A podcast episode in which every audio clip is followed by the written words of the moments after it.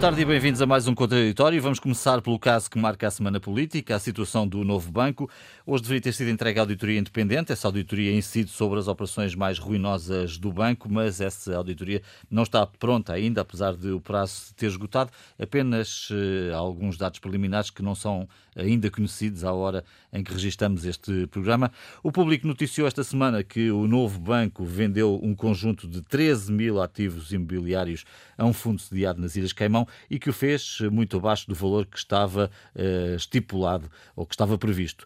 Esse fundo sediado nas Ilhas Caimão, que terá comprado estes 13 mil ativos imobiliários, é composto por investidores desconhecidos e terá tido crédito uh, do próprio novo banco. Enfim, uma série de declarações políticas que sucederam. Luísa Meireles, também a intervenção do próprio Primeiro-Ministro que pediu uh, para não serem vendidos mais ativos até ser conhecido o resultado da auditoria.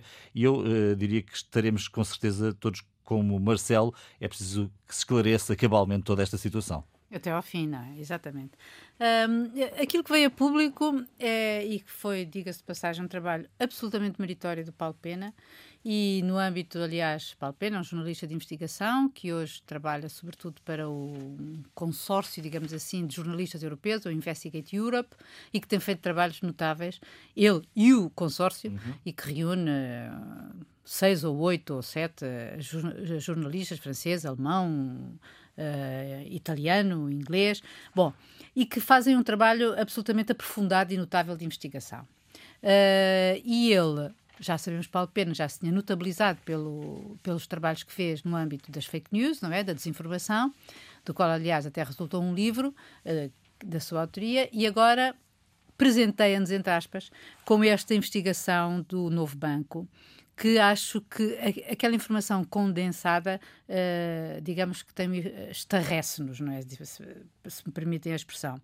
Porque uh, nós percebemos que, uh, sobretudo, no fim do que, do que ele conta, que é basicamente, portanto, independentemente do negócio em si, que tem umas ramificações portuguesas, não é? De uma tal sociedade fundada por um senhor Barão, não é? De nome Barão. António Barão. O António Barão, e que, e que hum, tinha uma, uma sede, alguns ali no, no Centro Comercial Colômbia. Mas, bom, isso não interessa. A verdade é que, uh, pela história que o Paulo Pena conta, e que eu não sei se os, todos os leitores, todos os nossos ouvintes terão lido, mas enfim, já terão pelo menos ouvido falar, e eu não vou repeti-la. A mim, basicamente, o que me uh, toca nisto, para além daquilo que tu já disseste, dos 13 mil ativos vendidos com um desconto de 42%, hum, é bom, uh, é que.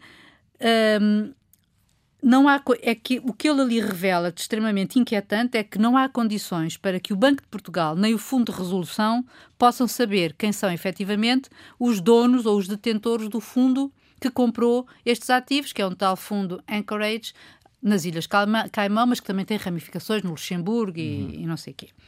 Ora, isto para mim é, é terrível porque, de acordo com, com a, a, escritura de venda do, Lance, do Landstar, não é? Ele, o Landstar, não, obviamente, não poderia comprar os seus próprios fundos, mas acontece que... é a maior, é, é, a maior detentora de títulos do novo banco. Exatamente, e é um fundo abutre, como do... nós sabemos, e que, aliás, o negócio deles é este mesmo, não é? Uh, portanto, também não devíamos estar muito espantados.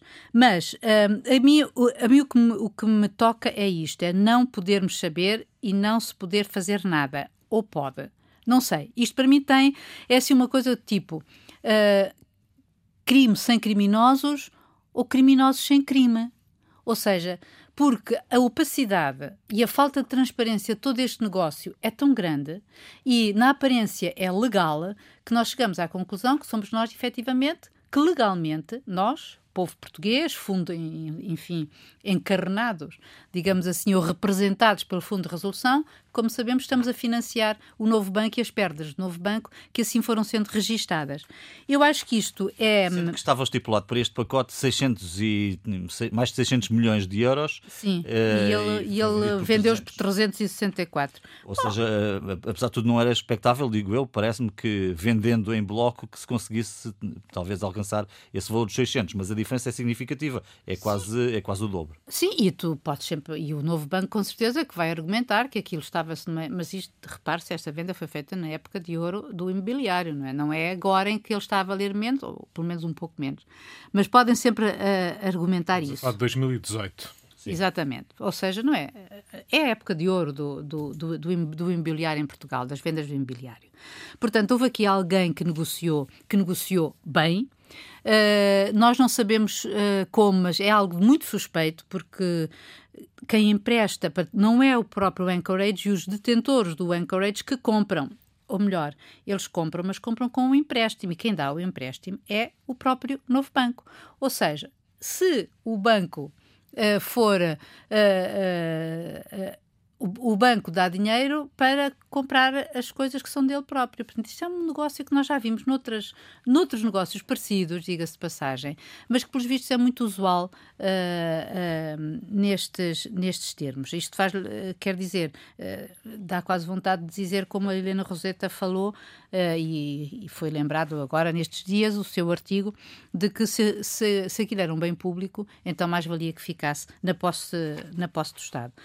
Só recordo que, efetivamente, foi muito aborrecido lembrar e, e dei-me esse trabalho de ver o que for, foram as declarações do governo em 2017. É verdade que tinha outra expectativa, mas uh, eles também prometeram que não havia custos para o contribuinte. Hoje, o governo mudou de ideias, travou a venda de ativos, toda, uh, do ponto de vista político, da esquerda à direita, há pelo menos um ponto em que estamos todos de acordo, em que estão todos de acordo, que é tem que se investigar. O Ministério Público tem agora a palavra. Agora vamos a ver se consegue apurar o crime ou os criminosos.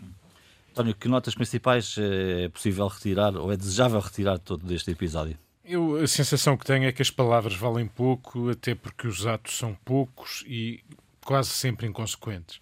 E, portanto, sinto-me um pouco a repetir palavras que fomos dizendo ao longo do tempo. A resolução eh, do banco foi uma tragédia, a venda foi um desastre eh, e estamos eh, objetivamente acorrentados ao novo BES, permitam-me que lhe chame assim. E, e é muito difícil sair disto porque Consultores, auditores fazem o que querem. Enfim, o governo dizer que não dá mais tempo para eles concluírem a auditoria não, não quer dizer coisa nenhuma, não, não respeitam, não acontecerá. Adiaram na mesma. Adiaram na mesma. Uh, os governos têm aparentemente pouco poder. Não sabemos quem é que tem o poder. A verdade é que constatamos que ficamos nas malhas dos esconderijos internacionais, dos grandes negócios, que é aquilo que acontece e sabemos que acontece há muitos anos e continuará a acontecer.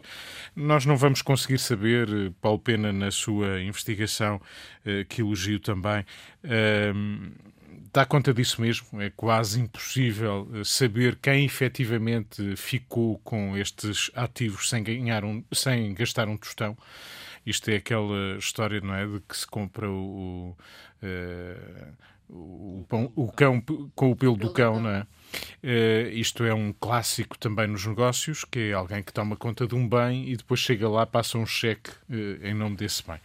Uh, isto é, é, um clássico que nós conhecemos, mas que pouco fazemos para nos desvincular dele.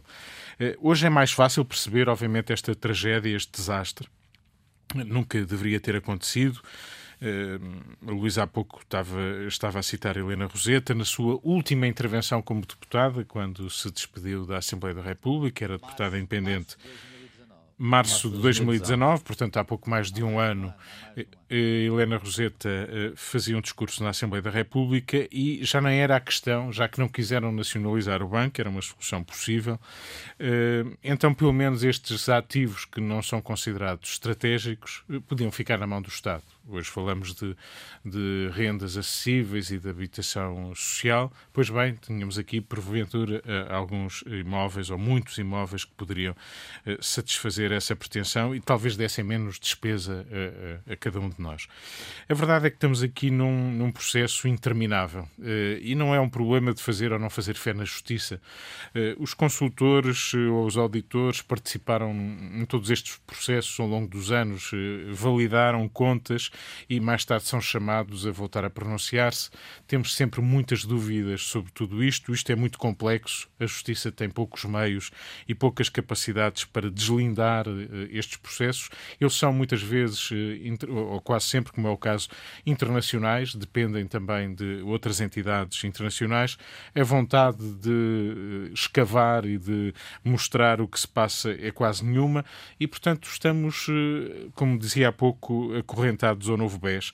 Isso quer dizer que vamos ter uma fatura para pagar ao longo destes próximos anos e, e provavelmente este banco, nesta altura, voltou a mergulhar-se numa, numa crise. A sua credibilidade, obviamente, foi muito afetada e continuará a ser muito afetada, porque ele também não soube uh, dar provas suficientes de que é uma instituição credível, em que os seus processos são eh, racionais e podemos acreditar neles, e voltou a deixar todas as suspeições e mais algumas eh, sobre aquilo que está a fazer para regularizar eh, a sua carteira. E, de facto, quem nos vendeu a ideia de que havia bancos maus e bancos bons eh, neste caso, eh, como noutros casos, não, não, percebemos onde é, que estão, onde é que estão os bancos bons, porque eles não existem.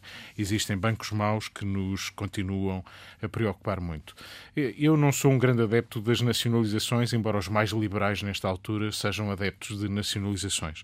Mas vem-nos sempre à memória também o exemplo citado de que em Inglaterra eh, António Artusório foi chamado a tomar conta de um banco nacionalizado para, eh, digamos, recuperar e devolver aos privados e, e, recuperar também no sentido de que o dinheiro que o Estado lá colocou foi, foi re, eh, reavido pelo contribuinte. Isso aconteceu, isso é possível, isso poderia ter acontecido, mas nós fomos cobaias de uma experiência que ninguém mais quis repetir da tal resolução do banco, que é uma tragédia. Raul, a tua visão também sobre este, sobre este caso? Enfim, falta aqui, falta aqui a questão da auditoria, não é? Será determinante perceber, aliás, até mesmo do ponto de vista político, o que seguirá uh, terá muito a ver mas, com a auditoria. Mas antes do, é? do Raul falar, só esta nota. Há muitas auditorias ainda, curiosamente, por conhecer. A principal de que estamos a falar provavelmente não vai dar conta disto. É 2000 a 2018. Uhum. Uh, vamos ver. Uh, há muitas auditorias. Vamos andar também nas auditorias, vamos andar aqui há algum tempo até perceber alguma coisa. Raul. Pois eu não posso estar mais de acordo com aquilo que a Luís e o António acabaram de dizer. Assino por baixo, isto é de facto uma grande vergonha. Não é uma pouca vergonha, é uma grande vergonha. E é natural que uh, os portugueses que assistem a isto, sobretudo numa situação uh, em circunstâncias de muita dificuldade, uh, o PIB português hoje soube-se, lamentavelmente, que cai 16%, 16,5% e meio por cento, é a quarta maior queda da União Europeia, acima da média da União Europeia. Obviamente que há justificações para isto. Uh, tivemos dois meses ou três meses sem economia, e a nossa economia é uma economia muito exposta. O turismo, vivíamos muito do turismo. Uh, e porquê é que eu falo disto? Porque, de facto, simultaneamente este país aguenta isto, ou seja, o novo banco, não é o novo banco, é o velho banco, o, bicho ficou lá, parece que o bicho ficou lá e e não sai, não consegue sair, ninguém consegue tirar o bicho. Talvez António Horta Osório, que regressa a Portugal, Portugal, dentro de alguns meses, possa fazer isso. Uh, aliás, eu já disse no contraditório que uh, há notícias, como se costuma dizer, há notícias de que uh, havia a possibilidade de o BCP e o novo banco serem apenas um banco. É, é, não é por acaso que o presidente executivo do, do, BCP, Miguel Maia, veio dizer esta semana que não quer novo banco e que Horta Osório, dizia eu, na altura podia estar a desenhar essa, essa fusão. Mas voltando àquilo que é importante, é evidente que isto tem também, e o António falou da auditoria, tem também uma leitura política. E eu fico perplexo, fico perplexo uh, como o ex-ministro das Finanças e atual governador do Banco de Portugal, Dr. Mário Centeno, que eu tanto elogio aqui neste nosso espaço de conversa, uh, não diz nada. Está num, num, silêncio profundo, foi ele que vendeu um novo banco, foi ele que, foi ele que, enquanto Ministro das Finanças, há pouco tempo teve uma querela pública com o Primeiro-Ministro porque uh, pagou uma tranche de 900 milhões de euros, salvo erro, 900, 850 milhões de euros ao banco sem conhecimento do Primeiro-Ministro. O Primeiro-Ministro foi ao Parlamento dizer que precisava de auditoria e sem auditoria essa verba não seria canalizada para o novo banco. É conhecida a história. Uh, o Primeiro-Ministro, uh, a semana passada no Parlamento, disse aos portugueses, disse aos portugueses uh, que a auditoria seria conhecida até hoje, 31 de julho. Sabe-se já que não vai ser conhecida e é evidente que isto, além da pouca vergonha, além de, obviamente, ser compreensível, como o Luís e o António já disseram, de uma forma muito clara, que alguém alguém compra um bem com o próprio dinheiro do cão, ou seja, o banco vende a um preço de saldo e ainda por cima empresta esse dinheiro a quem compra a preço de saldo e mais, e ninguém sabe quem é que compra. Portanto, isto, obviamente, isto estamos no reino da fantasia, infelizmente estamos no reino do capitalismo selvagem, sem nenhuma regra, sem nenhum respeito uh, pela sociedade, pela comunidade, e portanto alguém tem que pôr ordem uh, na, na, na caserna. Na barraca é. na barraca. E esse alguém tem que ser, obviamente, o poder político, é onde eu quero chegar. Quer dizer, não é possível uh, assistir a, a, este filme.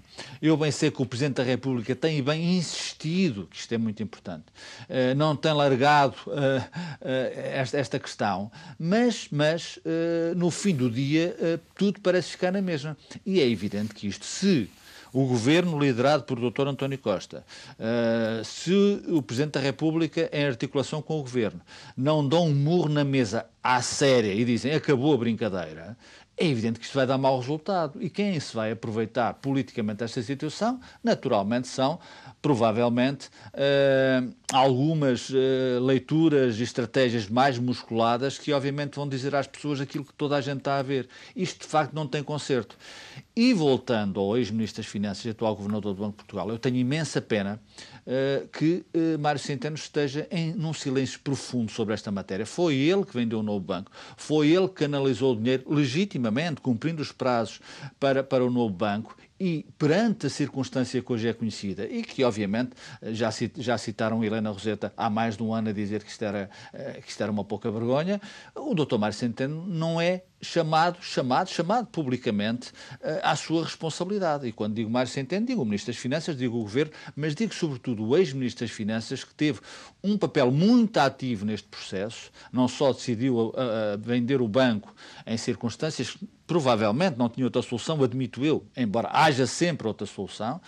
Eu também não sou adepto das nacionalizações, mas é evidente que entre o mal menor, provavelmente tem que se escolher um mal menor. E dizia eu que Mário Centeno, que decidiu a venda da Alon Star, um fundo que obviamente eh, compra barato para vender uh, com mais-valia, e isso já está a acontecer no percurso. Sabe-se, inclusive, que o chairman do novo banco terá, terá estado envolvido uh, numa destas operações imobiliárias. Ora, isto não é suportável. Isto não é suportável numa sociedade que, obviamente, passa dificuldades extremas, que não sabe qual vai ser o futuro, uh, que tem resistências àquilo que é as decisões uh, financeiras em, em, múltiplos aspectos uh, recentes na sociedade portuguesa, é evidente que devemos todos convocar quem é responsável. À cabeça, o chefe do governo, o seu ex-ministro das Finanças, atual governador do Banco de Portugal e todos os envolvidos no processo, para que, de uma vez por todos, por todas, perdão, contem a verdadeira história aos portugueses. Os portugueses merecem que se saiba o que é que aconteceu com o Banco Bom, que é mau apesar de tudo, como se chega à conclusão, o que é que aconteceu com o Banco Mau, que não sabemos absolutamente nada, e obviamente isto pode ter, João, uh, e isso é uma, é uma forma que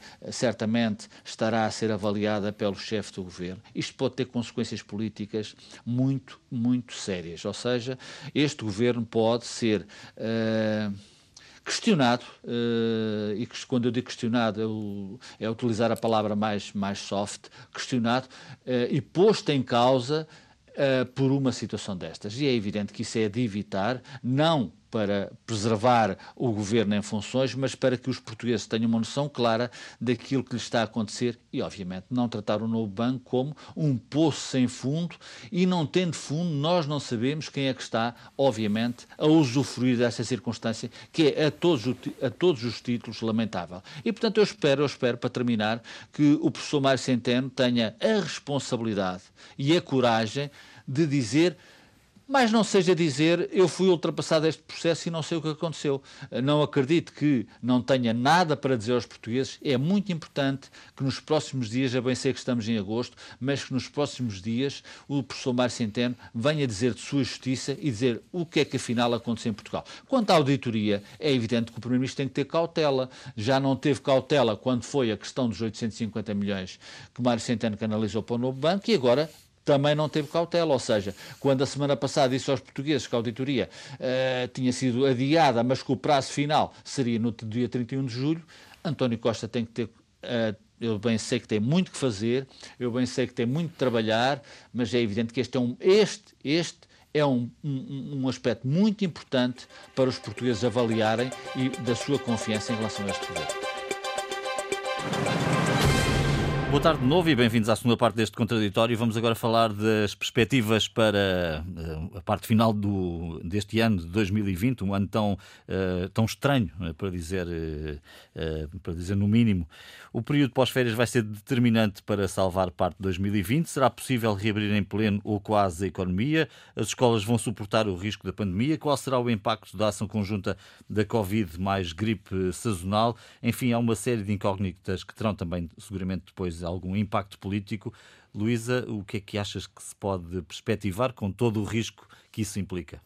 E de grandes incógnitas, não é? Uhum. Uh, eu gostaria de pegar por este, digamos, por esta continuação sobre os bancos, porque um, os, os, dados revelados pela, e que o Raul falou aqui, os dados revelados uh, pela Comissão Europeia e pelos diversos institutos nacionais de estatística, digamos assim, de cada país, uh, são de facto assustadores e isso é, digamos que, uma primeira incógnita, uh, quer dizer, a consequência destas quedas, Portugal com uma queda de 16,5%, a Espanha com 22,1%, a França com 19%, a Itália com 17,3%, ou seja, tudo quedas brutais. Estes são os, os, os que caem mais, mas os outros também caem. Portanto, a média da União Europeia é uma queda, é uma queda de PIB neste, neste segundo trimestre, que é evidentemente o trimestre da pandemia no seu, no seu pleno, não é? Foi quando a maioria dos países tiveram uh, grandes uh, complicações, não é? E, e confinamentos. Uh, mas a verdade é que a economia aqui teve um desempenho terrível, ou melhor, não teve desempenho, e portanto isto teve consequências que agora vamos ver como é que vamos recuperar. Eu digo isto porque o Primeiro-Ministro já avisou numa das suas intervenções recentes de que Portugal não suporta um segundo confinamento. Nós estamos, uh, nós temos dados económicos que, que efetivamente mostram que nós não vamos aguentar um segundo, um segundo confinamento. E estes resultados económicos são terríveis, sobretudo quando a gente percebe que a recuperação é muito ligeira e que o nosso grande motor, que era o turismo, uh, não está a responder. Está fechado. E, está fechado e até ficamos surpreendidos como é que a Madeira, que era um dos sítios onde, por exemplo, os, os britânicos podiam, podiam ir, uh, Agora, o Governo da Madeira decidiu que as pessoas até têm a usar máscara nos espaços públicos, o que eh, já provocou uma grande celeuma, e aliás, acho que é, de um ponto de vista, acho que é até inconstitucional e ilegal essa, essa, essa, essa medida, mas já provocou cancelamentos em série na hotelaria madeirense. Portanto, eu nem, nem consigo perceber o racional desta, desta medida do Governo uh, madeirense. Uh, agora, portanto, o turismo, que era o grande nosso motor, não vai funcionar. O governo está a lançar uma série de medidas que nós sabemos que são medidas que aguentam a situação. Elas vão terminar e, vão, e, vão, e, já têm as datas para terminar até ao final do ano. Significa que o desemprego vai disparar porque o layoff uh, que existe uh, está apenas a aguentar que eles não sejam despedidos e, portanto, é presumível que muitas das empresas que, que deixem de receber o layoff depois despeçam. Portanto, nós vamos ter uma crise, uma crise económica, já a temos, e a qual vamos juntar uma crise social de dimensões ainda maiores. Depois, em cima disto, há de facto. Uh, um, a chamada, uh, quer dizer, tens a pandemia do vírus, tens a pandemia económica e tens a pandemia do medo, não é? Isso já foi muito visível no princípio, porque quando alguém disse que foi muito fácil pôr os, os, os, os portugueses em casa, foi muito mais difícil tirá-los de casa, e eu estou inteiramente de acordo uhum. e da experiência própria que tenho uh, e de outros uh, próximos, é isso mesmo que eu constato, mas uh, de acordo com um tal relatório, com um inquérito da DECO, eles eh, dizem que 75% dos portugueses não entram em espaços públicos. 75%. Como é que a gente vai recuperar a economia? Mais de metade dos portugueses também cancelou férias. Imagino que cancelou férias fora de casa. E, portanto, isto tem consequências sociais horrorosas que nós depois pensamos assim: ok, setembro é o tempo em que tem que reabrir as escolas. Eu acho que os efeitos que, tive, que teve nas crianças, eu já nem estou a falar das questões da desigualdade, eh, do, do, do, de oportunidades que isto provocou em termos, eh, o ensino tal como ele foi feito, o ensino possível, tal como ele foi feito nestes últimos tempos. Mas eu digo as consequências que tiveram para as crianças. Uh, eu vejo nas crianças da minha família uh, como é que se foram criadas, de repente, houve um pequeno exército de aditos de, de ecrãs e telemóveis e jogos. Isto é generalizado. Como é que se retira essa adição, eu não sei. Mas voltar a pôr as crianças que, por natureza, precisam de espaço, precisam de, precisam de socializar, precisam de estar na escola. Um, se existe uma segunda vaga, se as escolas são fechadas uh, e por via disso depois tens outra vez os pais em casa porque têm cuidar das crianças, eu acho que então, quer dizer, é, é a pandemia transformada num pandemónio. Por isso eu acho que neste tudo uh, é, é, muito difícil encarar o futuro, muito difícil. E de um ponto de vista político, estamos a chegar a, a se ainda, enfim, que uh, formos por aí, estamos finalmente a chegar às, às, eleições presidenciais, não dá mais por onde por onde escapar. Por onde, por onde, por onde escapar e vamos ter agora um, enfim, e a retomada a rentrée uh, vai ser com certeza muito marcada por estes temas económicos, mas não só. E eu só queria alertar para uma pequena coisa entre os termos em nas questões bancárias. É que já começaram a sair os resultados dos bancos e são todos para baixo, como é óbvio.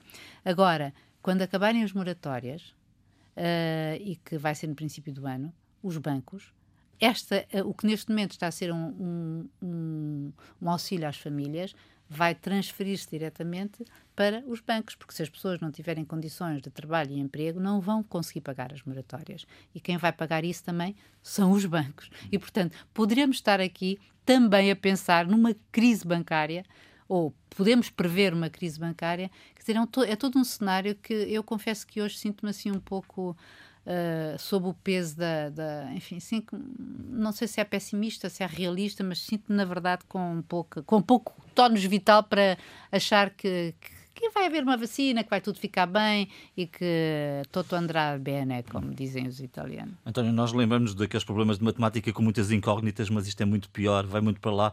Há muita coisa que não se sabe e que está muito dependente. Bom, dependente, na verdade, do vírus, não é? Do vírus, do tratamento, da vacina. Eu diria que esse é provavelmente o nosso principal problema. É ninguém é capaz de prever o que vem aí. Eh, podemos fazer cenários mais pessimistas, menos pessimistas, mas é apenas nesta graduação, mais pessimistas ou menos pessimistas. é, tudo isto vai ser muito lento e eu acho que isso é possível prever. É, a ideia do governo que agora, até o fim do ano, é a estabilização e depois vem a recuperação. Também aqui a lentidão é um grande problema. Este processo que correu bem, já o comentámos, não vamos voltar a ele, este processo europeu, mas é um processo muito lento. Até chegar, digamos, à fase em que é possível uh, pensar que o dinheiro começa a vir, vai passar muito tempo. Uh, o Parlamento Europeu tem uma palavra a dizer, já se percebeu que quer mesmo ter uma palavra a dizer, e os Parlamentos Nacionais também. Só isto é um processo muito, muito demorado, uh, que ninguém também sabe exatamente qual é o mês certo em que vai acontecer. Portanto, as contas do Governo, pensando que no próximo ano, e já estou a, a falar do próximo ano, eh, que as coisas podem começar uh, a ter, a injetar dinheiro, pode haver uma injeção de dinheiro na economia, eu julgo que não serão provavelmente realistas e talvez tenhamos que esperar bastante mais tempo. Isso é uma dificuldade enorme para quem está ao leme das governações, não apenas em Portugal, mas no resto do mundo. E e, portanto, vamos ficar muito marcados na Europa por isso, muito marcados porque, em conjugação com este processo político, eh, está uma, um problema sanitário e, e, a conjugação das gripes sazonais, das resistências, digamos, menores eh, imunitárias que temos no final do ano, como é costume, outono e inverno, eh, tudo isto pode gerar um problema muito sério que travará também por si só praticamente tudo e, e será isso a marcar o ritmo da, da nossa vida. E, e, portanto, aquilo que podemos ver no horizonte, mesmo que seja apenas uh, este segundo semestre, é, é muito duvidoso e muito preocupante. Em termos políticos, eh, eu julgo que o espaço de manobra para grandes aventuras não existe. Isso, eh, desse ponto de vista. São as grandes aventuras. Eh, grandes aventuras, estou a dizer para grandes descolagens. Ouvimos uma expressão curiosa de Rui Rio esta semana na entrevista que deu à RTP, quer dizer, a propósito do orçamento que aí vem, o PSD vai ficar a assistir de bancada. O que não sei se é uma boa ideia para um partido. Eu sei que é esta a ideia força que anima o líder do PST, no sentido de pensar a tal frase que não se cansa ele próprio de repetir, que o poder se perde e não se ganha, portanto, ele terá que aguardar por esse momento em que o poder... Na bancada? O poder se perde, portanto, na bancada, exatamente. Mas eu, eu diria que nesta fase historicamente tão crítica como eh, nas nossas vidas não há memória, eh, quando já se percebe que há, apesar de tudo, dinheiro no horizonte que pode vir, que faltam projetos, que é preciso apresentar projetos a Bruxelas, que já há aí um programa de que já falámos que apontem direções múltiplas, que é preciso fazer escolhas. Eu acho que era avisado que o principal partido da oposição, também ele próprio, dizer as nossas escolhas, aquilo que é vital, são estas. Eh, e fazer a diferença. Se, se António Costa Silva apresentou 50 escolhas, nós vamos centrar-nos em 5 e fazer a diferença. As 5 são estas, uhum. estas devem ser a, a, as apostas. Ficar na bancada, não sei se. Olha aí é... o Rui Rio já disse que há uma escolha que ele não concorda, não é? Que é do hidrogênio. do hidrogênio. Pois, eh, mas isso é, é curto, não é? é curto. Talvez mesmo é essa seja muito discutível e Exato. talvez mal informada. Mas isso é, é outra matéria, dava um programa. Uh, agora, uh, fazer um quando eu digo, estava a justificar porque é que não há espaço para grandes aventuras. Quando vemos o principal partido da oposição assim, portanto, ficar na bancada.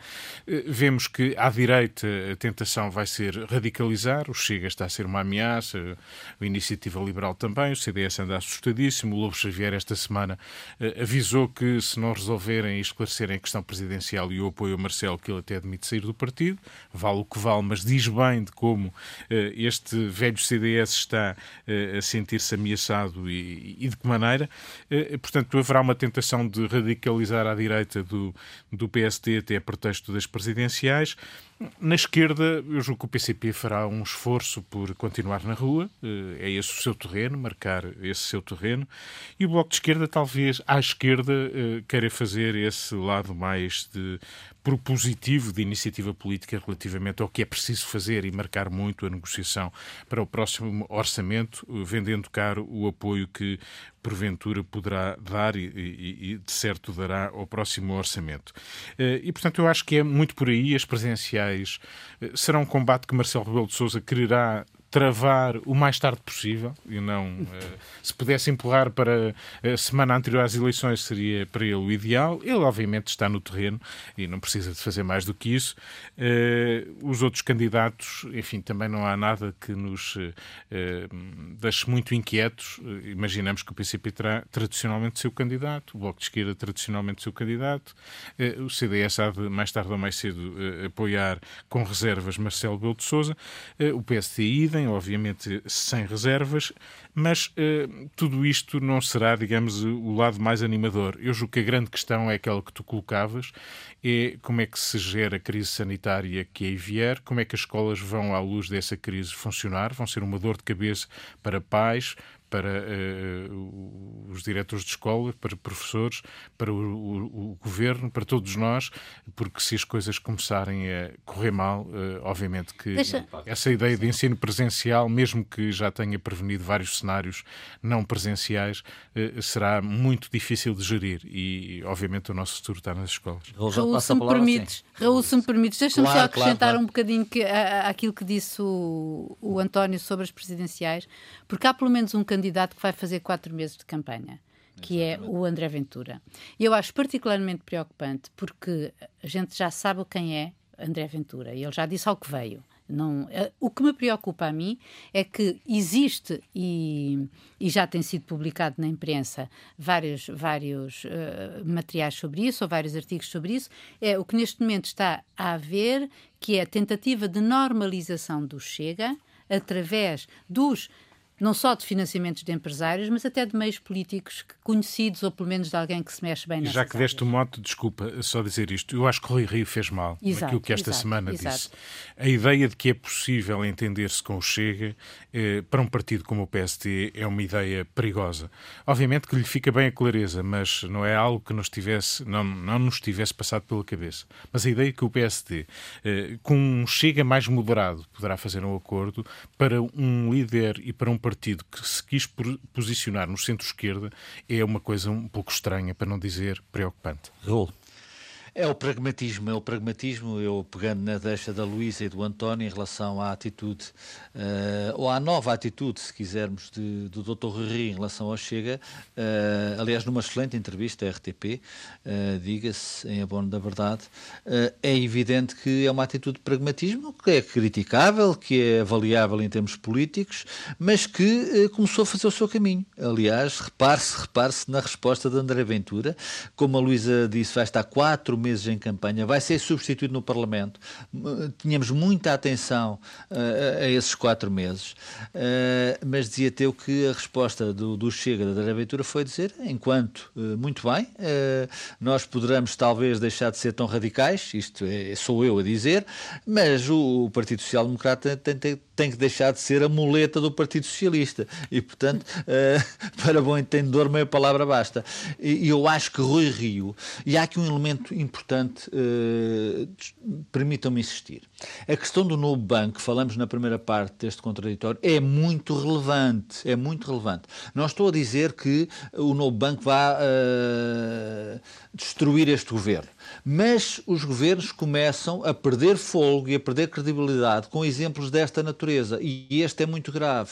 Por isso, é, é, é na rentrée também é importante que uh, sabermos o que é que vai dar o novo banco. Uh, mas deixemos o novo banco para a rentrée uh, e, é evidente, nunca foi tão incerto, João, António e Luísa uh, dizermos o que é que vai ser. Uh, o que é que vai ser a seguir às férias, que não são férias.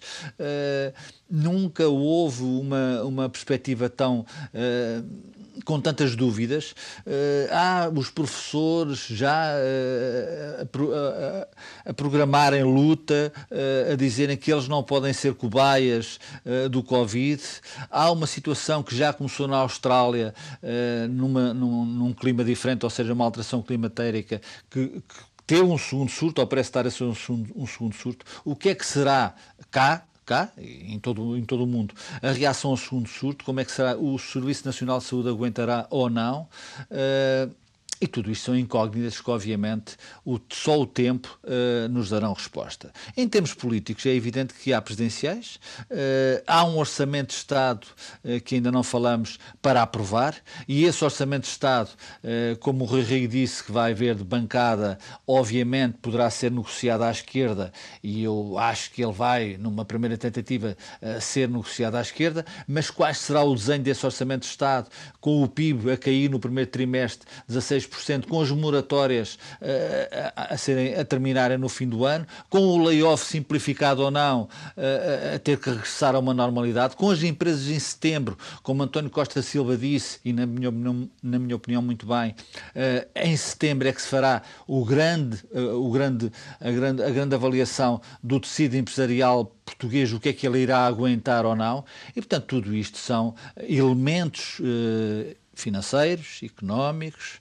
políticos e, sobretudo, sociais, em termos de consequências sociais que são absolutamente imprevisíveis. Eu penso que uh, não, não, não, tô, não admito que haja uma alteração política a curto, médio prazo, até porque se ela acontecesse, independentemente uh, das circunstâncias, quem a provocasse seria uh, penalizado em termos eleitorais. Agora, é evidente que quatro meses de campanha eleitoral da André Ventura, não desvalorizemos esse pormenor menor. Com Marcelo Belo Souza também, e bem, uh, a tirar para dezembro sua, o seu anúncio de recandidatura e a tentar que a campanha eleitoral para as presidenciais se uh, circunscreva a uma semana, dez dias.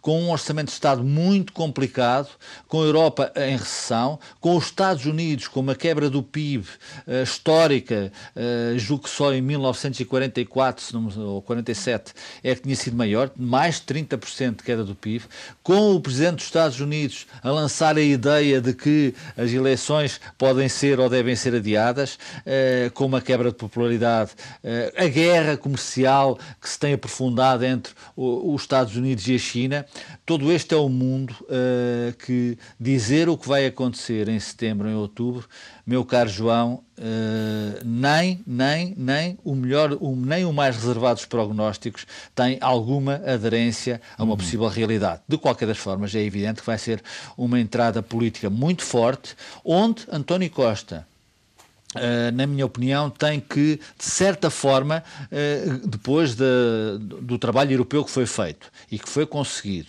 uh, tem que ganhar um, um, novo fogo num governo mais ativo, mais coeso, que perdeu um, um, elemento fundamental em termos de relação com, com, com, com, a opinião pública, que era o Ministro das Finanças Mário Centeno, com o Ministro da Saúde, que de certa forma ocupou esse espaço, mas que tem uma dificuldade acrescida, porque enquanto Mário Centeno geria um superávit, até à crise, bem entendido, uh, Marta Temido gera uma situação muito difícil e, portanto, aí António Costa tem que se superar e ter muita atenção àquilo que são as metas impostas ao calendário político, económico e financeiro português e, sobretudo, também tem que ter atenção a esta que me parece ser parece-me ser um sinal de uma primeira descolagem do Rui Rio, uh, que pode ser criticável, uh, que pode ser avaliado em termos políticos de quem posicionou quem, quem, chegou ao partido e o quis posicionar à esquerda ou no centro-esquerda,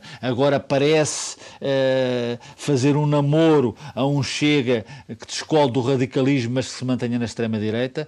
Mas uh, já sabemos, já vimos muito uh, destas situações. O pragmatismo em política muitas vezes impera e, e condiciona e até desenha algumas estratégias. E, portanto, António Costa é, para mim, na rentrée, aquele político que estará não direi debaixo de fogo, mas com uh, a necessidade de ter armas, ferramentas para uh, enfrentar um período muito difícil da sociedade portuguesa. Bom, vamos ficar por aqui. Vamos, o contraditório irá fazer uma breve paragem também para para repensarmos as nossas ideias, não é? E as nossas, e as nossas forças, retemperarmos energias. Voltaremos em setembro para novas edições deste programa. Até lá, fiquem bem, eh, bom fim de semana, boa semana, bom mês de agosto. Até setembro.